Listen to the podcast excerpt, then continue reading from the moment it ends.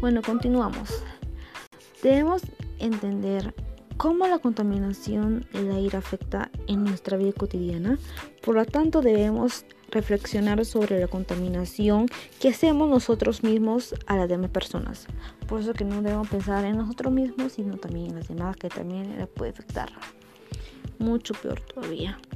Asimismo, entre las causas que, que ocasionan esta situación se encuentra, escuchen bien, abran sus oídos, la quema de combustibles fósiles como el carbón, el petróleo y el gas, producción de la acumulación y quema de basura, el uso de productos químicos y pesticidas, el humo generado con fábricas como los carros, quema de basura, incendios forestales y etcétera.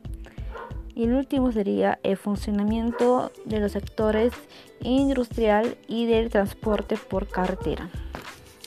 Bueno, y el siguiente sería cómo crear un cronograma de actividades que nos ayudan a superar enfermedades relacionadas con el estrés o la obesidad que nosotros mismos nos estamos ocasionando al comer bastante o al comer mucho.